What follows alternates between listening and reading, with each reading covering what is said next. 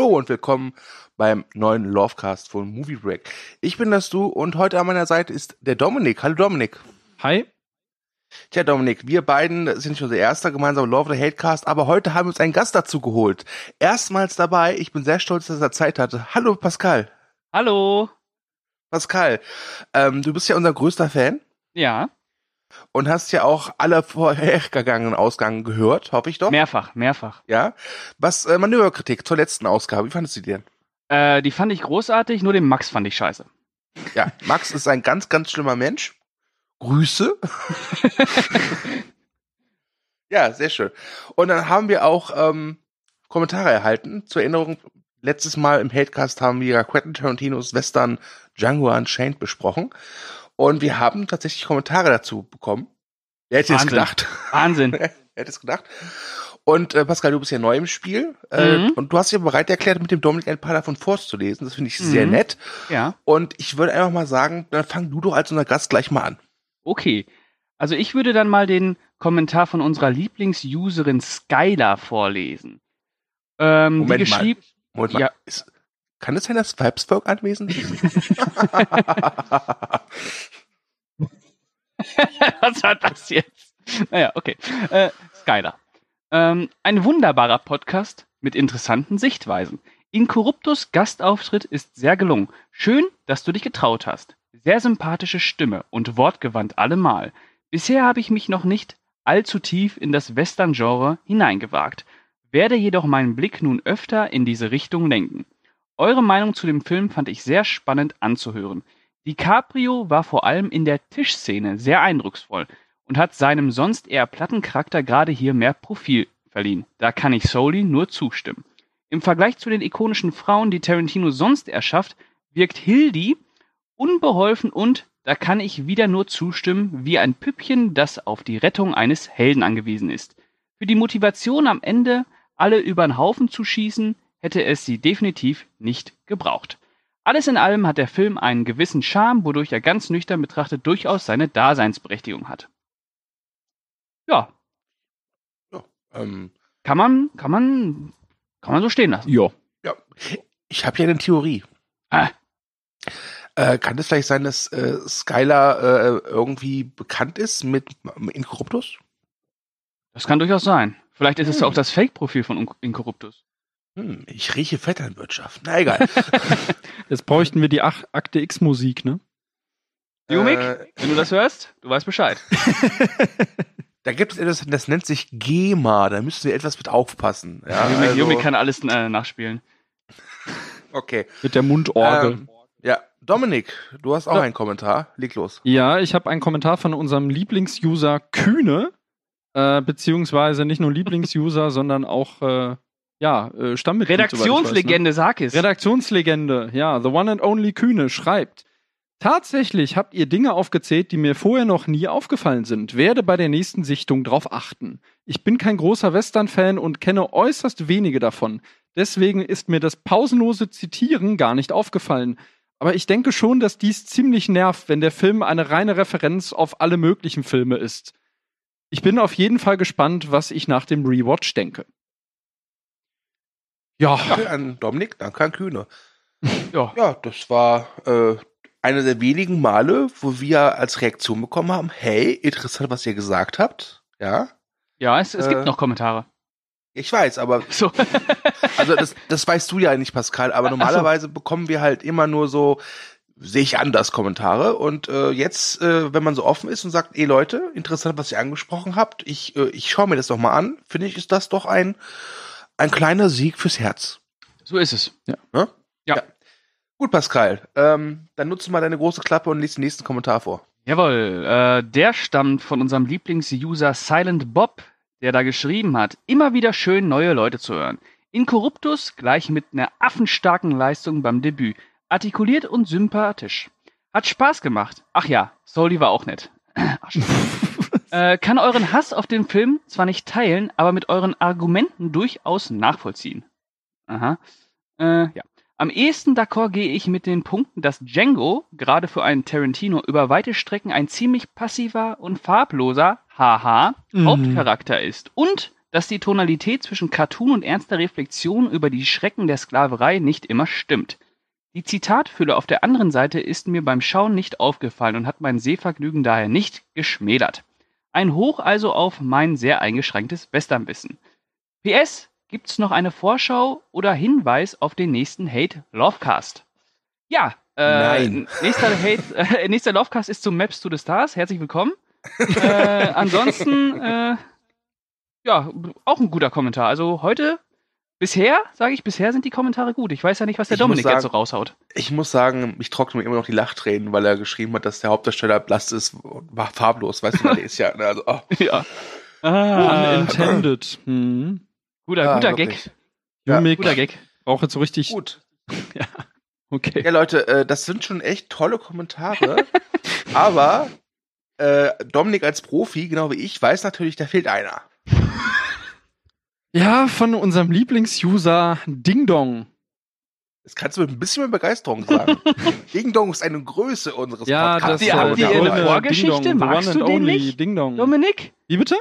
habt ihr eine Vorgeschichte? Magst du den Ding Dong nicht? Ist da irgendwas vorgefallen? Nö, bisher nicht. Mhm. okay. Außer äh, unter einem äh, Game of Thrones Recap, aber das gehört jetzt nicht hierhin. Ja. So, Ja, Dominik, schieß los. äh, Let's Fetz. Let's Fets. Das im Kino vorne in der Ecke sitzen kenne ich noch von Avatar. Da ging, das ging ja mal gar nicht. Habe mich dann mit einem Freund einfach auf die seitliche Treppe auf mittlerer Höhe gesetzt. Dies haben uns dann, was? Dies haben uns dann, hä, was? Dies haben uns dann acht tatsächlich viel, viele andere Erstreiher nachgemacht. Okay. Assis im Kino, das kenne ich hier aus dem schönen Mannheim leider ebenfalls. Ich versuche mich dann immer selbst davon zu überzeugen, dass es im Kino ja dunkel ist und wenn ich den Plappermäulern eins aufs selbe gehauen würde, würde ich ja uner äh, ähm, was? Ich ja unerkannt bleiben würde, okay.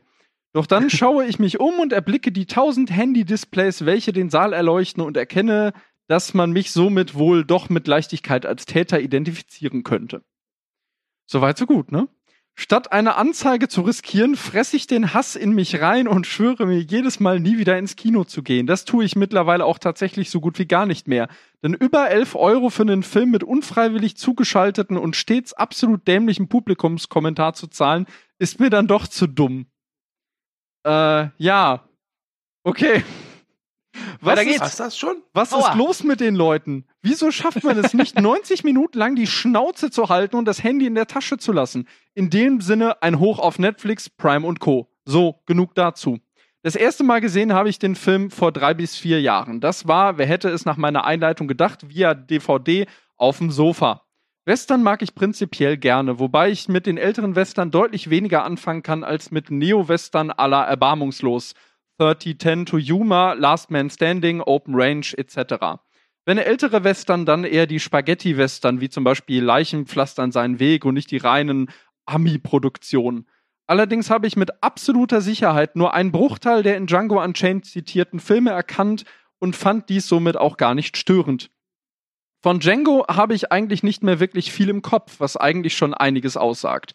Bei Hateful Eight, den ich um Klassen besser finde, sieht dies ganz anders aus. Ich kann den im Podcast getroffenen Aussagen somit zustimmen und habe da eigentlich auch nicht groß was zu ergänzen.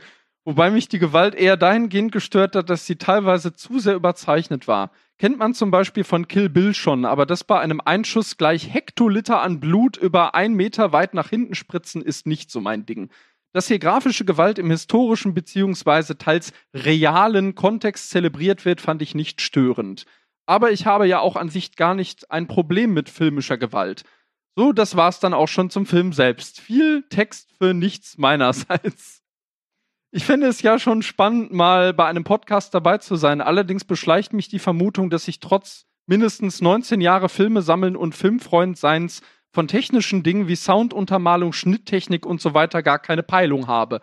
Mein Fokus liegt dann doch eher auf gefällt mir, gefällt mir nicht und irgendwo Logik beziehungsweise Realismus. Von daher wäre mein Part bei einem Podcast wohl eher unspannender Natur, da wenig fachlich. Ja, Mann, Was- Mann, Mann, Mann, Mann, Mann, Mann. War's das schon? ja, das war schon. Äh, ich bin Okay. auch sehr erstaunt. ja. Danke. Danke. Ja, äh, äh, danke. as always. Äh, Ding Dong, wir Ding lieben Dong, dich. wir wollen dich. Ja, Ding Ja. Dong, wir wollen ein Ding Dong von dir. Ja. ja. Ähm, ich, ich bin jetzt mal ganz keck und sage, auch wenn Ding Dong den nächsten Kommentar geschrieben hat, Ja, ich, ja, ja, ja, ja. wäre ja. ich dafür, dass, äh, äh, wie heißt sie, Celia? Geiler. Skylar, pardon. Skylar heute mit dem goldenen Ding Dong ausgezeichnet wird. Warum? Sie ist ein Mädchen. Ah, Oh. dann natürlich, äh, das, äh, dann, äh, Glückwunsch zum äh, goldenen Ding Dong Na, Moment, Moment, Moment, Moment, Moment. Ich will das hier nicht alleine entscheiden. Das ist Ja, ja, ich, auch schon äh, eine, das war ein super Argument, weil sie ein Mädchen ist. Sind wir dabei. Da sind Okay. wir dabei, das ist prima. Ja. Super, gut. Ähm, Glückwunsch. dann machen wir uns mal gleich hier im Feminismusbereich beliebt. Besonders bei diesem Film. Ja. Ja, Ja. hier hast du einen Preis, du bist eine Frau. Herzlichen Glückwunsch. ja, ähm, keine Angst, Pascal, normalerweise sind wir ganz anders drauf in diesem Podcast. Ja. So, ihr Lieben, kommen wir zum heutigen Film. Ähm, wir haben es ja schon in den Kommentaren verraten. Es ist Maps to the Stars, Oha. ein David Cronenberg-Film. Oha. Oha, oha. Und äh, zuallererst die obligatorische Frage, wann haben wir ihn zum ersten Mal gesehen und wie hat er damals auf uns gewirkt? Dominik, mach du doch einfach mal den Anfang.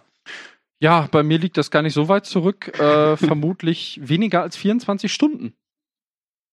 Aha. Und das war auch tatsächlich meine Erstsichtung dieses Films. Hm? Ich hatte ihn Okay. schon äh, lange im Regal stehen, weil ich ihn äh, auf Deutsch gesagt für Nüsse bei einer Videotheksauflösung äh, Auflösung abstauben konnte vor etwa einem Jahr oder so und seitdem lag der ungeguckt bei mir rum und äh, Was Ja. kostet die Maps to the Stars DVDs? Drei Peanuts und eine Cashewnuss. Okay. ja so in etwa tatsächlich. genau. Okay.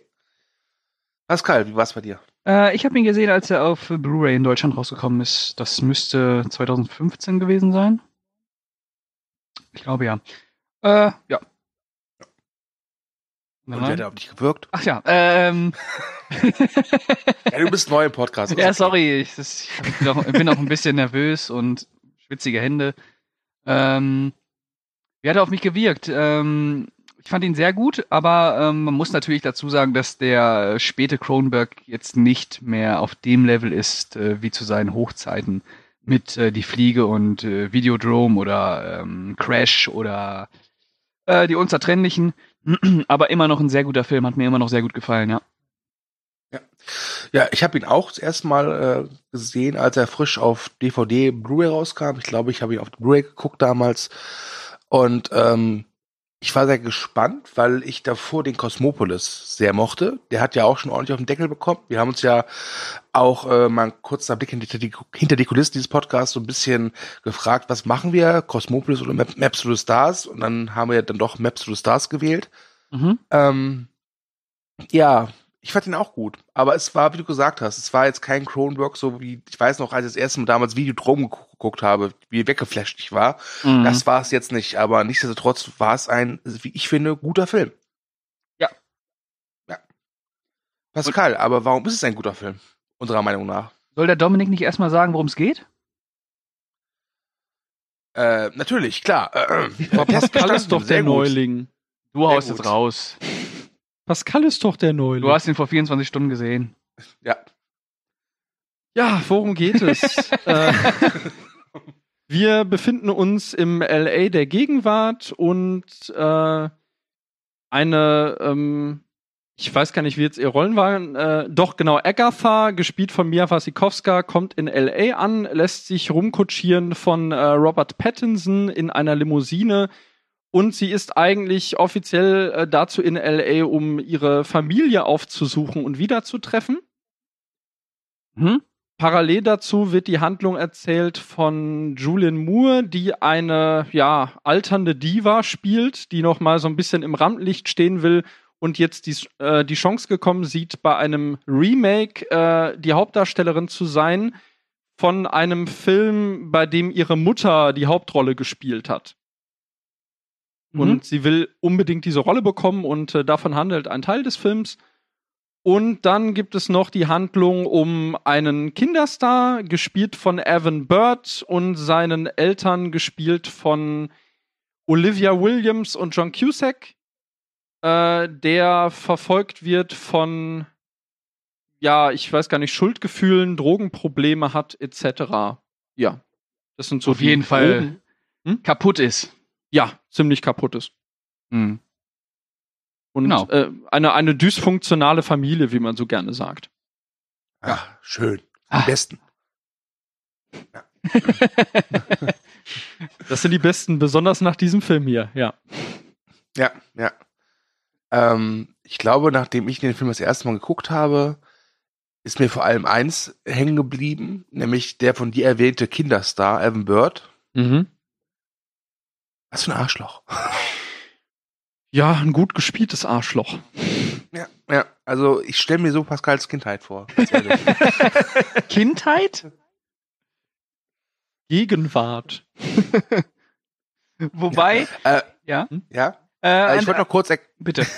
ich wollte noch kurz erklären, woher der Titel kommt, Maps to the Stars. Und zwar ist es gängige Praxis, dass wenn man als Touri sich äh, nach Los Angeles begibt, dass da so Touren angeboten werden, beziehungsweise dass so Karten verkauft werden, auf denen man genau sehen kann, in dem Haus wohnt, was weiß ich, Barbara Streisand und in dem Haus wohnt Thomas Reppening. Ja, also ähm, Direkt nebeneinander. Zum Titel. Ja. Es geht also schon halt um um um äh, eine eine Destruktion des des des Star-Kults, würde ich sagen. Ja. Pascal, du musst schon mit der nötigen Ernsthaftigkeit an das Thema rangehen. Ja, sonst laden wir dich nie wieder zum Hate oder Lovecast ein. Echt? Ja, sorry. Ja. Dieser Auftritt hier direkt, das geht gar nicht. Also, mit ja, wäre das nicht passiert und mit Ding Dong auch nicht. wahrscheinlich. We want Ding Dong. We want Ding Dong. Ja. We Okay. want Ding Dongs from you. Ja. Ähm, Ja. Aber die Figur von dem Evan Bird, die heißt, glaube ich, Benji. Benji Genau. heißt der Junge. Das ist äh, so ein obligatorischer Kinderstar, der irgendwie mal in einem großen Hit mitgespielt hat. Und äh, ja, ich fand auf jeden Fall ein Arschloch, klar. Äh, aber was ich äh, fand, und das ist ja auch sowas, was Cronenberg immer hat, ähm, dass er eben doch noch versucht, diese Figuren zu verstehen, warum sie so sind. Also die Figuren ist das ist nicht nur ein reines Arschloch, sondern er guckt ja auch immer dahinter. Was ist der Ursprung dieses Arschlochseins? Aus welchen Verhältnissen kommt der? Was ist da passiert? Ähm, und äh, das ist ja was ganz typisch äh, Cronenbergsches. Äh, Cronenberg. Cronenbergsches. ähm, Ja. Finde ich. Ich weiß nicht, äh, wie es äh, euch da geht. Weil man sieht ja, Ja, durchaus, dass er, dass er mehrere Seiten hat. Er ist ja nicht nur das Arschloch, äh, er ist ja auch das Arschloch, das nachts nicht schlafen kann. Und verfolgt wird von äh, dem einen Kind, von dem er dachte, dass es AIDS hätte. Ja, aber leider war es dann doch nur, ähm, Eine unaussprechliche Krankheit. Ja. ja. Aber trotzdem hat sie zum Tod geführt. Genau. Ja, Immerhin etwas. immerhin etwas. Und er wollte sich natürlich nicht medienwirksam bei diesem Kind blicken lassen, das dann auch noch äh, dank seines Assistenten eben kein AIDS hatte. Ja. ja, äh, wohlgemerkt, es war ein Mädchen und da gibt's diese schöne Szene am Bett, wenn er zu ihr sagt, und ich werde dich spielen. Ja, ja, und Ryan Gosling spielt mich. ja, genau. Ja. Ich äh, muss sagen, also äh, Dominik hat es ja schon am Anfang gesagt, es sind im Prinzip fast schon so eine Art Episoden, die miteinander so zusammenarbeiten und, und Mhm. übereinander, ne? Ähm, aber ich fand diese, diese Episode mit diesem Kinderdarsteller war für mich so die galligste, tatsächlich. Ja. Ja, die war halt wirklich, äh, da, da hat er echt alles auf die Waage geworfen. So, alles, was man so an Klischees kennt. Ja. Ja, ja. Ähm, während dann die Episoden mit der Mia Wasikowska dann eher etwas, ich sag mal, ich sage mal in Anführungszeichen zärtlicher sind. Ja. Ähm, nichtsdestotrotz, absurd sind sie irgendwie alle. Und giftig sind sie alle. Ja, giftig sowieso. Die mit Mia Wasikowska, die haben auch, glaube ich, mit Abstand das größte Name-Dropping, oder? Die ja, Szenen. definitiv. Also Definitiv. am Anfang, da ballern die ja einen raus in der Limousine. ja. Äh, also, äh, beziehungsweise Robert Pattinson, wer schon alles so bei ihm auf der Rückbank saß und Mia Wasikowska ist ja äh, da, weil sie irgendwie eine Connection hat über Twitter zu Carrie Fisher, die auch einen Cameo hat. Die auch ein Cameo hat und äh, es ist auch eine schöne Metaebene, die ja aufgemacht wird, weil äh, bekanntlich äh, hat Carrie Fisher ja auch eine bekannte äh, Schauspielmutter gehabt. Also die sind ja beide mittlerweile verstorben. Ich glaube sogar direkt hintereinander, wenn mich nicht alles täuscht. Diese Ein paar Tage danach, ja. genau zuerst, diese- Zuerst Carrie Fisher und dann ein paar Tage später ihre Mutter Debbie Reynolds. Ja. Genau. Und aus heutiger Sicht ist das äh, durchaus äh, eine kleine Metaebene, die sich hier eröffnet, wie ich finde. Wobei Carrie Fisher ja mit, ihr, mit ihrem Starleben und vor allem ihrem Drogenleben Leben sehr offen umgegangen ist. Sie hat das ja schon in Büchern und auch Filmen äh, thematisiert. Das stimmt. Deswegen hm. muss ich auch sagen, äh, Maps to the Stars hat ja oft den Vorwurf bekommen, dass er zu klischeehaft wäre. Ähm, aber man darf halt nicht vergessen, dass diese Klischees, wir kriegen diese Klischees halt tagtäglich vorgelebt. Mhm. Diese Klischees, das sind Fakten, die da in Hollywood einfach gang und gäbe sind. Da sind äh, nun mal, was weiß ich, wie viel Prozent drogenabhängig äh, und äh, kämpfen jeden Tag ums Überleben, um neue Rollen zu kriegen, aber es halt auch nicht schaffen. Äh, und äh, wie viele aussortierte Ex-Stars da noch in diesen Hollywood Hills äh, rumgammeln und äh, sich jeden Tag, äh, was weiß ich, wie viele Tabletten in den Rachen schieben, das will ich mir nicht ausmalen. Vor allem Julian Moores Figur ist halt genauso in diesem Alter, ne, wo man jetzt, äh, weiß ich nicht, das sieht man ja zum Beispiel auch bei welchen wie Sandra Bullock oder so, dass so, so ab Mitte 30 bekommen die eigentlich nur noch Mütterrollen. Ne? Ja. Wer so der Klassiker da ist, ist äh, Jennifer Garner, würde ich sagen. Die siehst du ja eigentlich nur noch in Mütterrollen. Ja. Seit ein paar Jahren. Ja. ja. Und genau, und die äh, Julian Moore, die muss anscheinend mal auf jeden Fall eine Größe gewesen sein. Also ihre Figur, Havana, Havana, ist, ist, C, C, C Grant. Ja. Grant, genau. Muss auf jeden Fall mal irgendwie eine Größe gewesen sein und dann, äh, ich glaube, aufgrund ihres Alters hat es dann mit den, mit den Angeboten nicht mehr so äh, funktioniert. Ich habe den Eindruck allerdings, dass die sich eher, äh, die ist so ein typisches Schauspielerkind äh, gewesen. Mhm. Und äh, also korrigiert mich, wenn ich falsch liege, aber ich hatte eigentlich den Eindruck, dass es so rüberkommen soll, dass äh, Julian Moore, die einen für sich eigentlich eine fantastische Schauspielerin ist, äh, ist und äh, hier auch äh, völlig zu Recht ähm, die Goldene Palme für gewonnen hat, für die Darstellung, ähm, dass die äh, eigentlich so rüberkommen soll, dass sie keine sonderlich gute Schauspielerin ist. Das kann natürlich auch sein, weil die Figuren es immer wieder erwähnen, dass sie so, dass sie in der Vergangenheit tolle Arbeit geleistet hat, ne? Und man halt keinen Nachweis dafür kriegt, man sieht ja nichts. Ja, es wird halt, sie halt nur in der Villa äh, vor sich hingammeln. Ja, und äh, diese, diese ältere äh, Assistentin oder Freundin oder was auch immer, die da irgendwie zu Besuch kommt, die sagt dann auch zu ihr, deine Mutter ist eine tote Kultfigur. Also nicht von wegen, deine Karriere ist zu Ende oder sonst was, äh, sondern es bezieht sich immer alles auf die Mutter. Ja, in dessen Schatten sie halt steht, ne?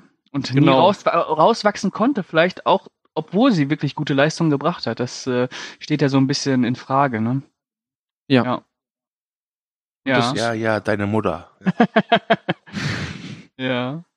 Aber äh, Familie spielt ja durchaus auch ein wichtiger Punkt, ne? Ja, äh, vor allem weil Familie da auch oder beziehungsweise so das Geflecht der Familie auch auf das Geflecht von Hollywood übertragen wird, ne? Äh, was ja beides so eine große Familie ist, die im Kern zerstört ist, sowohl äh, die Traumfabrik als halt auch ähm, das Familiengefüge an und für sich. Ja, so gesehen könnte man die äh, Traumfabrik, also Hollywood, könnte man eigentlich als so eine Art Ersatzfamilie als äh, große bezeichnen. kaputte genau. Ersatzfamilie. Genau. Äh, also und und wenn du nicht kaputt bist und in diese Familie kommst, dann kannst du dir sicher sein, dass du kaputt gemacht wirst. ja. Das ist so der, das ist so die äh, der Tonfall von Maps to the Stars. Also das ist schon eine Abrechnung mit allem, was Hollywood ausmacht. Äh, und irgendwie auch, was Familien sind. es, es, es gibt so wahnsinnig viele Seitenhiebe. Also äh, es reicht dann auch schon, äh, weiß ich nicht, da fällt dann irgendwie äh, JJ, Harvey und man weiß sofort, wer gemeint ist halt. Ne? Ja. Also vor allem hier mit in Verbindung mit Carrie Fisher wird wirklich darauf angespielt, dass sie wohl gerade irgendwie Star Wars gedreht hat. Also der Film ist, äh, hatten wir vielleicht noch nicht erwähnt, ist ja aus dem Jahr 2014 und da sind so einige Metaebenen drin, die wirklich so aus, da, aus, aus äh, damaliger Sicht dann wirklich tagesaktuell wirken. Ja. Kann man so ein bisschen vergleichen mit, äh, wenn zum Beispiel in Birdman die Rede davon ist, dass äh, Woody Harrelson gerade nicht verfügbar war, weil er eben die Tribute von Panem dreht oder so. Mhm. Ne? Der hat äh, interessante Metaebenen einfach, dieser Film, finde ich. Er hat vor allem, äh, er erzählt ja auch, finde ich, von Machtmissbrauch sehr stark. Definitiv. Ja. Nicht? Definitiv. Da, das ist ja das Problem, dass äh, es gibt ja sowohl in Hollywood als auch in jeder Familie eine klare, äh, eine klare Macht- und Autoritätsstruktur, ne? Und ähm, Maps to, the, äh, Maps to the Stars zeigt halt äh, nicht die Gewinner dieser Strukturen, sondern nur die Verlierer. Quasi Systemverlierer. Obwohl sie eigentlich den Schritt geschafft haben, äh, wovon weiß ich nicht, wie viel Prozent der Restbevölkerung der Menschheit äh, träumt da zu sein. aber ähm, trotzdem halt komplett zerstörte Existenzen. Hattet Ja. ihr eigentlich auch das Gefühl, dass der Film so ein bisschen die Rollen von Robert Pattinson und Mia Wasikowska so ein bisschen als Sympathieträger benutzt?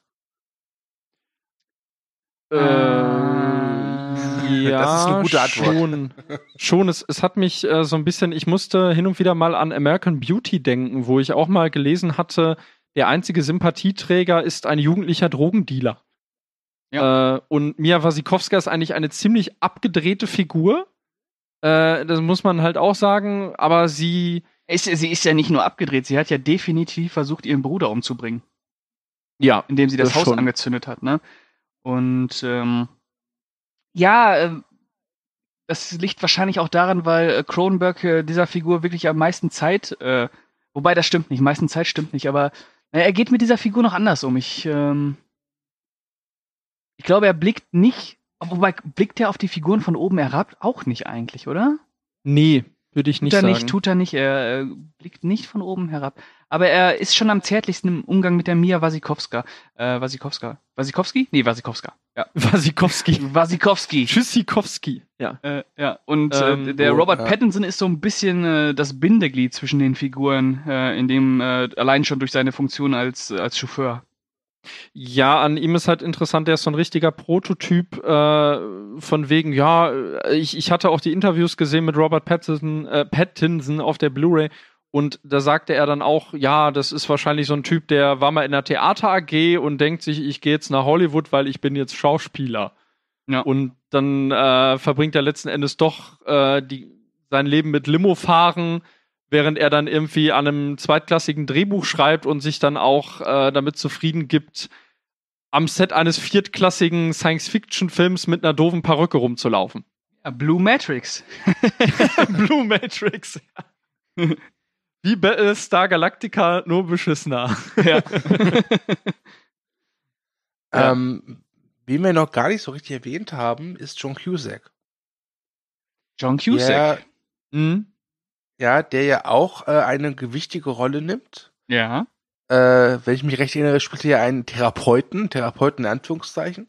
Ja. Ja, so eine Art Life-Coach, würde ich fast sagen. Genau. Ne? Ja. Genau. TV-Life-Coach. Und ich hatte damals so das Gefühl, das ist so die äh, Persiflage auf diese ganzen Chaka, du kannst es schaffen Typen. Auf jeden Fall. Mhm. Äh, und wenn man sich dann aber halt sein Leben anguckt, denkt man dann auch so, okay, wie, wie, wieso erlaubt es sich so ein Mensch, mir sagen zu wollen, wie ich es schaffen kann? Ja, vor allem eben genau deswegen, weil er seine Tochter ja komplett ablehnt, ne? Also äh, sie wirklich komplett abschiebt auch. Und ähm, ja, äh, diese die- alle Figuren, da, die haben irgendwie alle Figuren, äh, äh, die haben irgendwie alle ähm, Dreck am Stecken, um das jetzt mal ein bisschen äh, salopp zu sagen.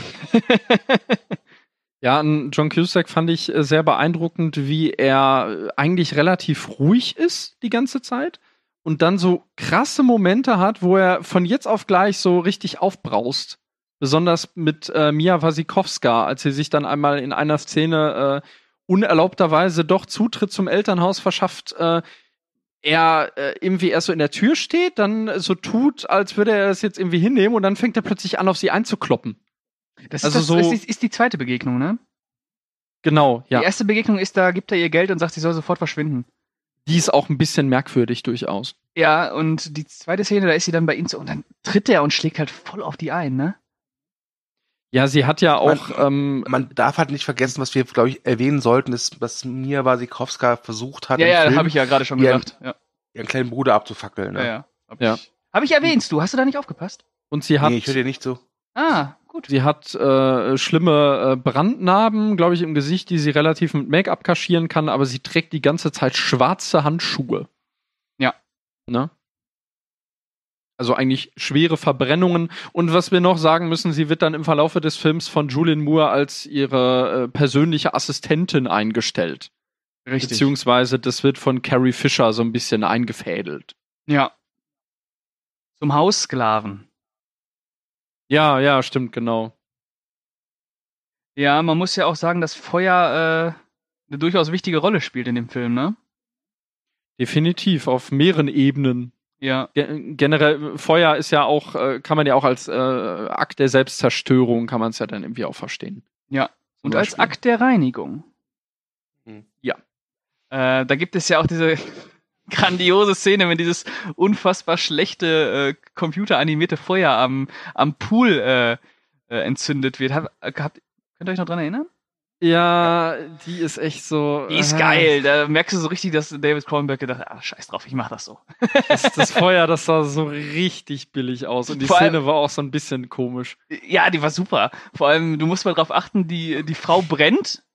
Mhm. Und John Cusack, also du siehst halt, wie die Frau brennt und John Cusack läuft so hin und versucht, sie so ins Wasser zu treten. Und nach zwei Sekunden ist der Körper halt schon komplett verkohlt. Da ist nichts mehr zu erkennen. Die brennt halt zwei Sekunden kom- komplett verkohlt. Äh, ja, das ist so äh, Cronenberg-Ironie. Ich glaube, es waren aber länger als zwei Sekunden, äh, weil, oh Gott, ey, dieses CGI. Also, also das, das war wirklich schlecht, tut mir leid. Das, das sind, Aber ich glaube, das war durchaus so beabsichtigt. ja, oder? total. Also, 100 Prozentig. Ja, Das vielleicht ist hat definitiv so beabsichtigt. Also, wer was anderes sagt, also, sorry, glaube ich kein Wort. Vielleicht hat er halt aus der Not eine Tugend gemacht da, so ein Stück weit, ne? Weil der Film hatte wohl ein ziemlich kleines Budget, was ja dann größtenteils für die Besetzung draufgegangen ist, würde ich mal Ja, sagen. und vor allem, wenn er das nicht hätte drehen können vom Budget, her, hätte er das nicht gedreht. Ja, stimmt natürlich auch wieder. Obwohl, ja, ich, ich muss zugeben, das ist so die Ebene in dem Film, mit der ich ein bisschen Problem habe, diese, ähm, ja, diese leichte Geisterfilmebene, die so ein bisschen, ja, passte nicht so wirklich in diesen Film und ich finde das immer schwierig, wenn man äh, Leute dann irgendwie Halluzinationen durchleben lässt, die dann schon so suggerieren, dass derjenige eigentlich theoretisch geisteskrank sein müsste. Was so ist. Ne? Was der Ja, Film ja auch, der Film, äh, also Ja. ich glaube, der Film lässt nichts aus, um irgendwie über diese Figuren zu urteilen, was mit denen nicht richtig ist. Und äh, diese Geister, die da riefen, das sind ja auch äh, die Geister, äh, diese Geister, die da auftauchen, das sind ja auch quasi so die Geister, die sie selber gerufen haben, ne? Äh, deswegen fand ich das schon ganz gut. Auch so als äh, Hollywood als riesiges Geisterschiff. Ja, die haben natürlich auch immer was, was Anklagendes, ne? Es, es hat sogar so ein, für mich hat es einen ganz leichten Vibe gehabt von äh, Christmas Carol tatsächlich, so ein bisschen. Klar, äh, weil die Figuren ja an die Verfehlungen äh, erinnern. Äh, weil die Geister an die Verfehlungen der Figuren erinnern, ne? Genau. Ja, ich fand das ein bisschen, äh, zumindest bei, bei Julian Moore und dem Trauma dann mit ihrer Mutter, äh, das fand ich so ein bisschen merkwürdig. Das hätte man vielleicht, ich hätte es zum Beispiel interessant gefunden, wenn man es ähm, darüber äh, erzählt hätte, dass sie immer mehr von ihrer Mutter vielleicht in Mia Wasikowska sieht. Also wenn man, wenn man dieses, dieses Trauma äh, eher dann auf die Figur übertragen hätte, was ja durchaus äh, auch geschieht von ihrer Seite. Also sie fühlt sich sehr an ihre Mutter erinnert, die ja rein zufälligerweise auch in einem Feuer umgekommen ist. Ja, und ja. Ja. Genau. Ja. Ähm, Das hätte mir da. und man muss dazu auch sagen, dass äh, Hm. Maps to the Stars halt eine ganz starke, inzestuöse äh, Interpretation von Hollywood an den Tag legt. Also, äh, da ist Ja. ordentlich äh, Gerammel innerhalb der Familien, möchte ich mal sagen. Äh, was natürlich auch äh, so ein bitterer Kommentar zu Hollywood ist. Ganz bitter. es wird dann auch halt immer so suffisant äh, eingestreut, ne? Also da gibt's diese Szene, wo Mia Wasikowska mit äh, Robert Pattinson im Diner sitzt. Ich glaube, es ist sogar dieses ganz berühmte Diner, was man aus äh, einigen Filmen kennt. Und, Und sie ihm sagt, dass sie eine Idee hat, ne? Ja, ja, sie ihm sagt, dass sie eine Idee hat und dann, äh, ja, meine Eltern waren Geschwister, das habe ich noch niemandem erzählt, sagt sie so ganz nebenbei. Und wie er dann guckt, auch so, naja, Ja, ist genau. okay. Und dann, ja, ich, ich will ein Drehbuch darüber schreiben, ist ein total ausgelutschtes äh, Thema, aber ja, wir geben dem Ganzen so einen mythologischen Anstrich, dann passt das wieder. Ja, also quasi die gleiche Geschichte, die David Cronenberg mit Maps to the Stars erzählt. Genau. Ja. Robert Pattinson ist manchmal so ein bisschen, also er ist ein Bindeglied, aber zugleich auch eine Randfigur, finde ich so ein bisschen. Ja, reicht ja auch. Also er durchläuft jetzt zum Beispiel auch keine Entwicklung. Und Nee, der Einzige, der auch nicht im Hollywood-Betrieb irgendwie involviert ist. ja, der es gerne wäre. Ne? Ja, aber es nicht ist und deswegen noch halbwegs normal ist. genau. Ja. Man muss ja auch sagen, dass äh, Robert Pattinson mit David Cronenberg ja schon einen guten Regisseur gefunden hat, der ihn wirklich so vom Schmodder der Twilight-Filme befreit hat, oder? Das muss man Ja. wirklich sagen. Also äh, Cronenberg, der hat, äh, Dave, äh, hat äh, Robert Pattinson auf jeden Fall geholfen, dahin zu kommen, wo er heute ist. Wird sich Cosmopolis noch, sei ja. hier noch mal erwähnt und empfohlen. Sehr guter Film. Auch besser als Map, Maps to the Stars, ähm, wie ich finde. Ähm, ja aber- gut, das ist jetzt so ein bisschen Äpfel mit Birnen, ne? Naja, es Weil, sind David, äh, beides David Cronenberg-Filme.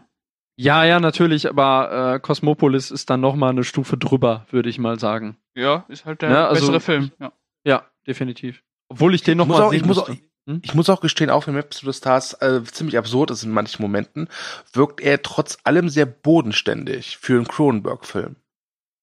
Ja, äh, und ähm, man muss vielleicht mal Maps to the Stars mit anderen Hollywood-Satiren vergleichen, wie die mit ihren Figuren umgehen. Das sind ja dann, man kennt das ja, ich weiß ich nicht, äh, eine bekannte Hollywood-Satire, die äh, ihre Figuren eher als Karikaturen begreift.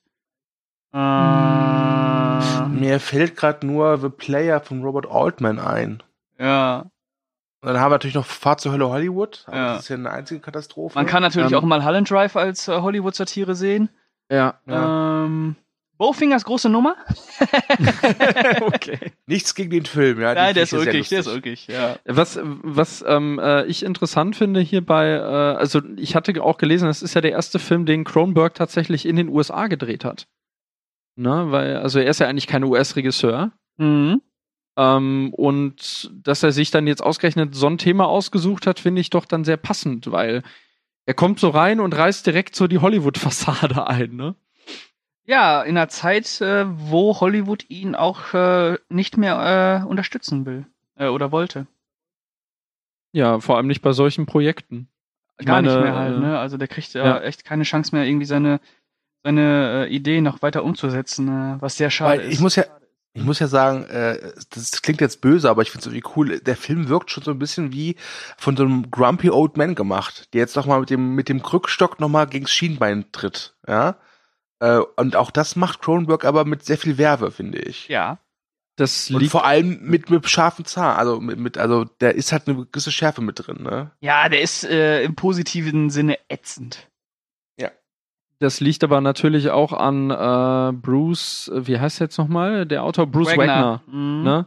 Der so ein richtiger äh, Hollywood-Insider ist und hier ordentlich äh, einen raushaut an einigen Stellen. Ne? Also vor allem was die Dialoge angeht, ist das, äh, da gibt es diese Szene, wo ähm, Benji mit anderen äh, so Semi-Celebrities in, einer, in einem Club sitzt und die dann so richtig abfotzen an einigen Stellen. Also das ist äh, großartige, scharfzüngige Dialoge, die auch wirklich kein äh, gutes Haar an irgendwas lassen. Und so richtig schön abstoßend sind an der Stelle. Auch Ja. sehr gut, äh, sehr schön äh, vulgär. Ja, herrlich. Ja, gut, der, der ganze Film ist wahnsinnig vulgär Ja, eigentlich. aber ne? so diese, diese, diese vereinzelten äh, Dialogsequenzen dann, die da kommen, oh, die sind dann so richtig schön. Ah. Obwohl der Film, das ist mir aufgefallen, der hat teilweise sehr merkwürdige Schnitte an einigen Stellen. Also so Szenen, die förmlich abgebrochen werden. Die, die einen förmlich so, ja, ich hatte den Eindruck, so, so ein bisschen unbefriedigt und vor den Kopf gestoßen zurücklassen sollen. Kann durchaus sein. That's Hollywood, that's Showbusiness. Das, das kann durchaus sein. Ja. ja. Wen fandet Ja. ihr denn so am stärksten von diesem äh, doch sehr abwechslungsreichen Cast? Ähm, ich muss gestehen, ich fand alle gut. Äh, wie schon anfangs erwähnt, diesen, diesen Evan Bird fand ich auch sehr gut, aber ich glaube, ich würde John Cusack als mein Liebling nehmen. Einfach weil es mich freut, John Cusack mal wieder arbeiten zu sehen. Ja. Also richtig arbeiten zu sehen. Und ähm, ich, ich, es war eine der Figuren, die ich halt nicht so richtig deuten konnte, die noch so am, am mysteriösesten, sage ich mal, für mich war. Ja, Und ja. gerade die erwähnte Szene da, wo er seine Tochter äh, äh, dann irgendwie verprügelt oder ihr einfach Geld gibt, so ähm, in, in, äh, im Kontext dazu, was er beruflich macht, fand ich, war das eine sehr spannende, ambivalente Figur. Äh, ich kann sogar sagen, dass ich zum Beispiel Julie Moore, so gut sie ist in dem Film, ihre Figur an sich fand ich mit am langweiligsten. Ja, die war halt so extrem angelegt. Ähm, aber vielleicht auch schon ein bisschen zu extrem. Also ich, ich fand sie großartig, muss ich sagen. Ich habe äh, Julian Moore lange nicht mehr in so einer herrlichen neurotischen Rolle gesehen. Dann guck dir Still Alice an. ja, gut, da, da, da ist sie ja sympathisch, zumindest, ne? Oder, äh, oder auch äh, auf eine gewisse Art hilflos, obwohl hier ist sie eigentlich auch hilflos ein bisschen. Total. Ne? Ja. Also die, die nuckelt so richtig schön an der Brust äh, äh, mancher äh, hoher Tiere, hat man das Gefühl. Ja. Ne? Und äh, da ist dann ja auch diese merkwürdige Kiste, dass sie dann letzten Endes die Rolle dann doch nicht bekommen hat. Und wenig später äh, verstirbt dann der Sohn ihrer Konkurrentin und sie kriegt die Rolle dann plötzlich doch. Juhu. Und freut sich. Ne? Sehr gut. Und Ja. freut sich wie so Aber- ein Bagger, ey. Das kann man sogar im Trailer sehen. Richtig abstoßend. Aber die Frage nach den Lieblingsfiguren habe ich jetzt beantwortet. Ich habe gerade so in einem Ohr mitbekommen, Pascal war auch John Cusack-Fan, oder? Ja, ich bin auch auf jeden Fall ähm, äh, grundsätzlich Team John Cusack. Ähm, ich fand alle großartig, aber John Cusack einfach mal, weil er mal wieder in einer ernsthaften Produktion äh, eine ernsthafte Darbietung abgeliefert hat. Und Dominik, ist äh, deine Lieblingsfigur? War Julie Moore oder hast du noch eine andere? Ich würde sagen, Julie Moore und John Cusack tatsächlich. Also John Cusack allein schon halt, weil verboten. man, es, es ist halt wohltuend, ihn mal wieder zu sehen. Ne?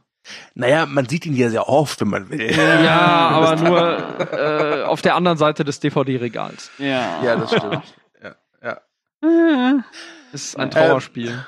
Kommen wir mal langsam zum Ende mit der Frage, warum glaubt ihr, ist Maps to the Stars oder gilt Maps to the Stars für viele Leute als äh, einer der schwächsten Cronenberg-Filme überhaupt? Pascal, hast du darauf eine Antwort? Naja, ich glaube, dass die Leute sich ein bisschen zu sehr darauf äh, versteifen, dass hier Klischees aus der Traumfabrik nochmal in Anführungsstrichen reproduziert werden und gar nicht darauf achten, ähm, mit was für einer Gnadenlosigkeit und trotzdem mit was für einer Menschlichkeit äh, David Cronenberg ähm, dieses, diese Welt eigentlich betrachtet. Ähm, natürlich ist Maps to the Stars jetzt nicht so originell und auch nicht so ikonisch wie die Fliege oder sonst irgendwas. Ich glaube, das spielt auch groß ein. Ich glaube, mit David Cronenberg ver verbindet man halt diese großen Zeiten des Body-Horror-Kinos. Und ähm, seitdem er halt ähm, eine dunkle Begierde gemacht hat, Cosmopolis oder jetzt Maps to the Stars, ich glaube, da ist auch viel Enttäuschung äh, mit verbunden, dass äh, David Cronenberg halt versucht, sich auch nochmal neu zu erfinden. Ja. Also ich da absolut wieder d'accord. Ich glaube, dass viele, wenn sie den Namen David Cronenberg hören, sofort an diese ikonischen Sachen denken Mhm. oder an ikonische Szenen. Und ich fand Maps to Stars gut, jetzt nicht herausragend, aber ich fand den gut und muss auch sagen, der hat halt wenig Ikonisches, finde ich. Ja. Der hat so ein paar nette Szenen, Ja. aber ansonsten ist der sehr geradlinig, was jetzt, äh, was jetzt auch keine Schwäche ist, finde ich. Das ist, das, das ist, ich glaube auch, dass Cronenberg das absichtlich so gestaltet hat. Mit Sicherheit. Ja? Ich hatte Ähm, jetzt auch mitbekommen, dass er dafür kritisiert wird, dass die Optik halt relativ wenig hergibt. Aber ich denke, das ist auch bewusst. Ja, Weil- das, das Klinische, ne? Ja, dieses klinische, aber zugleich sieht es auch ein bisschen aus wie äh, eine seichte Serie. Ja. Ne, also so, so von der Atmosphäre her ist der ziemlich distanziert und kalt, aber von den Aber Bildern her. passt ja. Ne, Es ist ja, Ja. Ja. das ist äh, besser kannst du halt dieses dieses Hollywood Glamour nicht äh, nicht äh, desillusionieren, ne? Oder demaskieren. So eine, so eine, so Wobei eine, so eine fehlgeleitete Seifenoper. Ja, so, so wirkt das durchaus. Also es ist ja, äh, es, es wirkt schon manchmal sehr glatt gebügelt, aber ähm, man hat immer den, also ich hatte immer den Eindruck, dass es Intention ist. Ja. Es Ja, ist. Ja. wirklich außer an manchen Stellen so richtig schön auf die Spitze getrieben wird. Es hätte vielleicht noch ein bisschen mehr Luft nach oben gegeben, aber an manchen Stellen ist der schon ja recht gallig tatsächlich, der Film. Ja. Ne?